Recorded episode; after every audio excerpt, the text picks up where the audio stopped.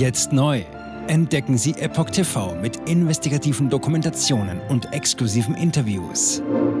EpochTV.de Willkommen zum Epoch Times Podcast mit dem Thema Kampf der Narrative. Muslime zwischen den Fronten. Unterschiedliche Wahrnehmungen des Nahostkonflikts. Ein Artikel von Reinhard Werner vom 11. Oktober 2023. Der Terror der Hamas in Israel belastet auch in Deutschland das Verhältnis zwischen den Bevölkerungsgruppen. Unterschiedliche Narrative zum Nahostkonflikt drohen zum Vorwand für eine neue Welle der Islamfeindlichkeit zu werden. Eine Analyse.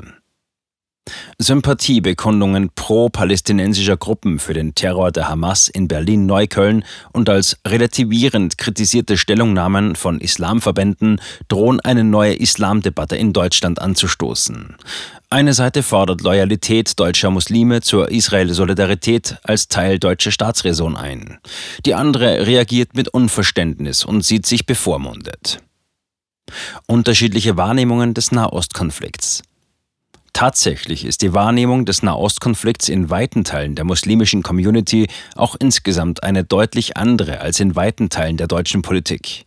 Dies beginnt bereits bei der Solidarität mit Israel als Teil der deutschen Staatsräson, die vor allem in Zeiten terroristischer Angriffe beschworen wird. Die meisten Muslime in Deutschland sind Einwanderer, die seit Beginn der 1960er Jahre ins Land gekommen waren und deren Nachfahren. Sie betrachten diesen Teil der deutschen Staatsräson als Konsequenz aus dem Holocaust. Dieser ist aus ihrer Sicht aber in erster Linie ein Menschheitsverbrechen, das Europäer im Allgemeinen und Deutsche im Besonderen verursacht hätten.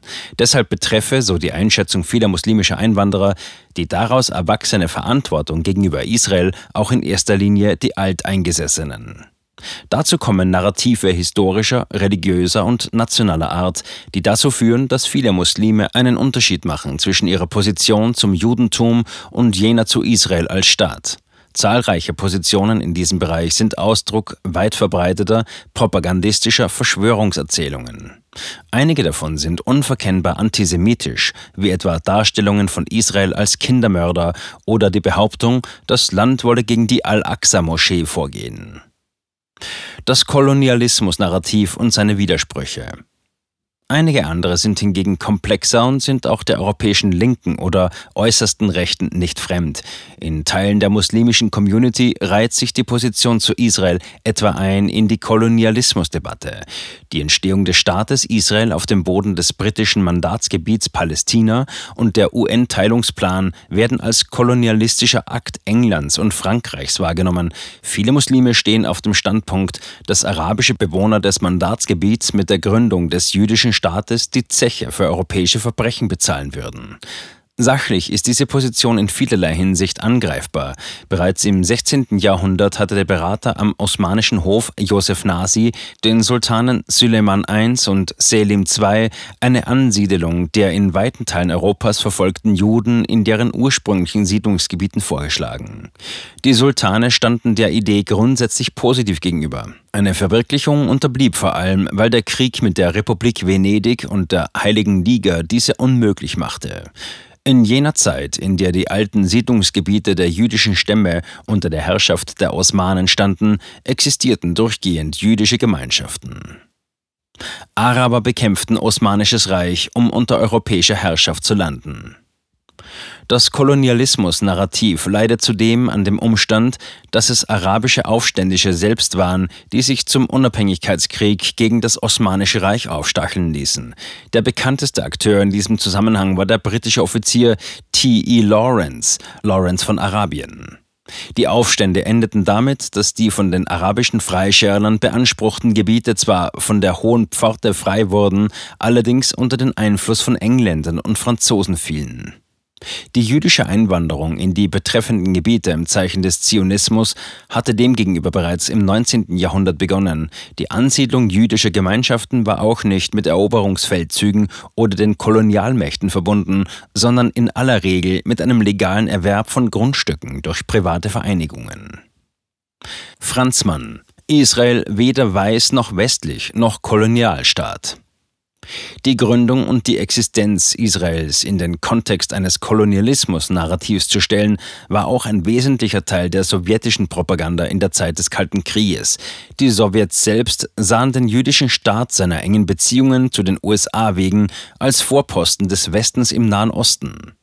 Diese Wahrnehmung des jüdischen Staates als vermeintlichen Fremdkörper in einem dem Narrativ zufolge homogen arabisch-muslimischen Gebiet verband die Muslimbrüder und die Sowjets im Antizionismus.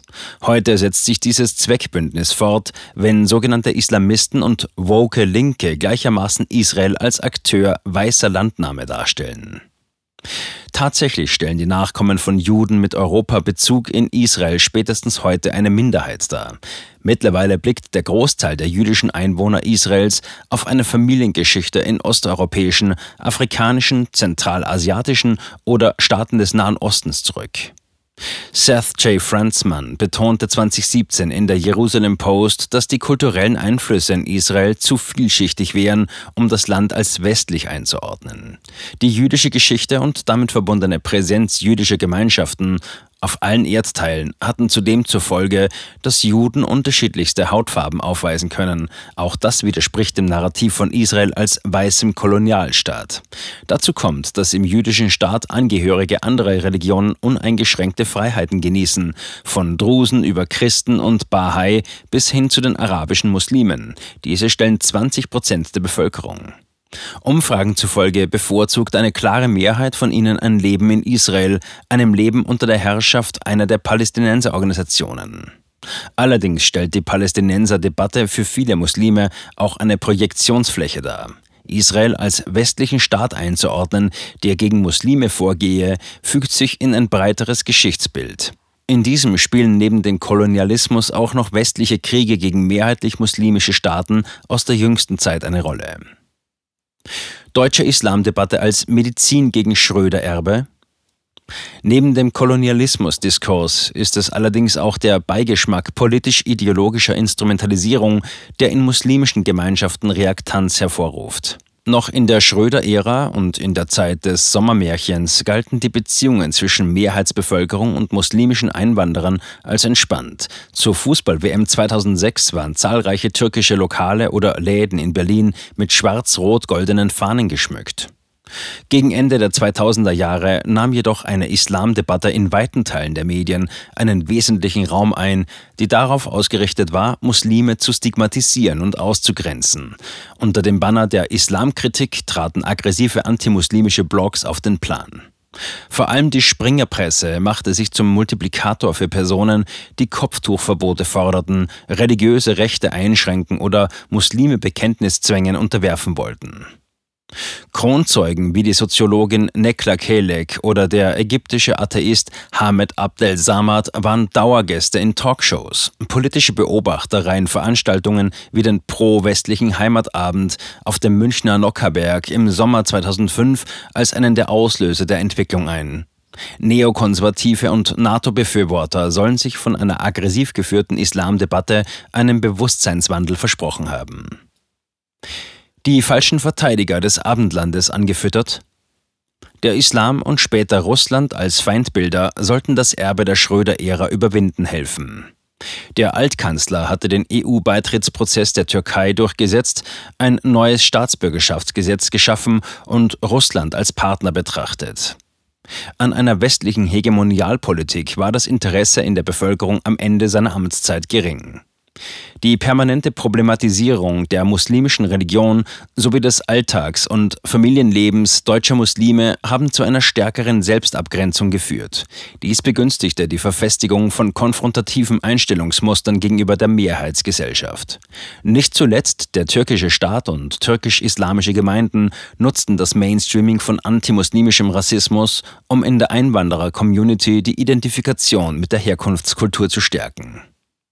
Terrorakte wie jener des norwegischen Islamgegners Anders Breivik im Jahr 2011 oder Bewegungen wie Pegida haben die Leitmedien vorsichtiger werden lassen.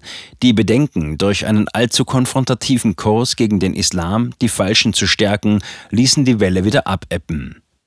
Israel für viele Islamkritiker nur ein Vorwand. In der muslimischen Community herrscht aber nach wie vor vielfach der Eindruck vor, dass die Solidarität mit Israel bei vielen, die sie einfordern, nur ein Alibi für eigene Islamfeindlichkeit ist. In den späten 2000er Jahren haben zahlreiche rechte Parteien in Europa den traditionellen Antisemitismus in ihren eigenen Reihen bekämpft, indem sie den Islam als Ersatzfeindbild anboten.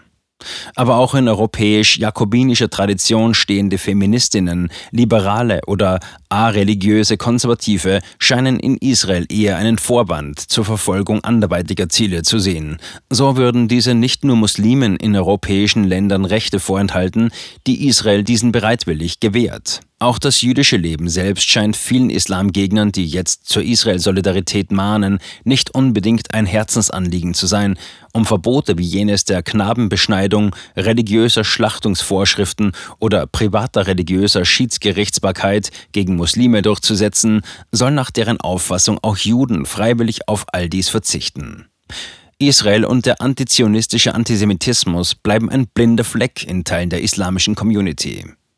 Der Art und Weise, wie Politik und Medien in Deutschland versuchen, dieser gegenzusteuern, scheint jedoch nur bedingt eine Eignung zum Erfolg innezuwohnen. Jetzt neu auf Epoch TV. Impfgeschichten, die Ihnen nie erzählt wurden. Eine eindringliche und aufschlussreiche Dokumentation, deren Trailer YouTube nach drei Minuten entfernt hat. Schauen Sie für nur kurze Zeit die gesamte Doku kostenfrei Jetzt auf epochtv.de. Ich war geimpft worden. Ich begann unkontrolliert zu zittern. Er verstarb 33 Tage später. Ich kann meinen Kopf nicht aufrecht halten. Dann brach ich zusammen, ganz plötzlich. Vom Start weg haben wir nicht die Bedingungen erreicht, die normalerweise erreicht werden müssen. Es handelt sich um eine Tragödie von beispiellosem Ausmaß. Aber die Bundesregierung und Behörden tun so, als sei alles in bester Ordnung. Wir suchten ein nahegelegenes Krankenhaus auf. Sie behandelten sie, als sei sie verrückt. Ich sehe das als einen ernsten Kampf, den Zusammenbruch der bürokratischen Strukturen zu korrigieren. Ich glaube, viele Menschen wissen auch gar nicht, dass sie einen Impfschaden haben. Umfassende Datensätze, die zeigen, dass wir einen Anstieg der Fehlgeburten um nahezu 300 Prozent ausgehend von ihren ihren eigenen Daten hätte Pfizer 2021 vom Markt genommen werden müssen. 300 Prozent bei Krebserkrankungen. Acht Seiten lang Krankheiten, die direkt mit dem Impfstoff in Verbindung gebracht werden. Eine Reihe diverser unerklärter Symptome. Und sie nahmen um mehr als 1000 Prozent zu. Mehr als 1000. Der Arzt weiß nicht, um was es sich handelt und wie er es behandeln soll. Es ist der Hammer, was die für Psychospielchen mit einem spielen. Sie tut nur so, das sind Falschinformationen. Praktisch keine Hoffnung auf Gerechtigkeit. Erkennt man es nicht, sieht man nicht die Notwendigkeit. Insofern war es ziemlich offensichtlich und das Krankenhaus wusste, dass etwas im Gange war. virus stops with every vaccinated person. In other words, you become a dead end to the virus. Vaccinated people do not carry the virus, don't get sick.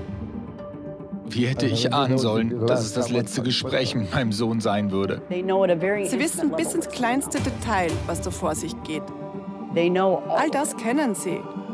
Und dennoch eilt niemand der Wahrheit zu Hilfe.